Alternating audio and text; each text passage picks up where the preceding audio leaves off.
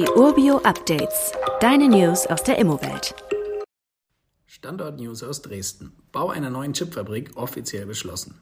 Nachdem ja bereits der Bau einer Intel-Fabrik bei Magdeburg offiziell wurde, erhält Deutschland eine weitere Chipfabrik im Osten, dieses Mal vom taiwanesischen Konzern TSMC, dem größten Chip-Auftragsfertiger der Welt.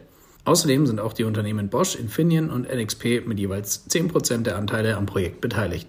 Die Investitionssumme soll sich insgesamt auf über 10 Milliarden Euro belaufen.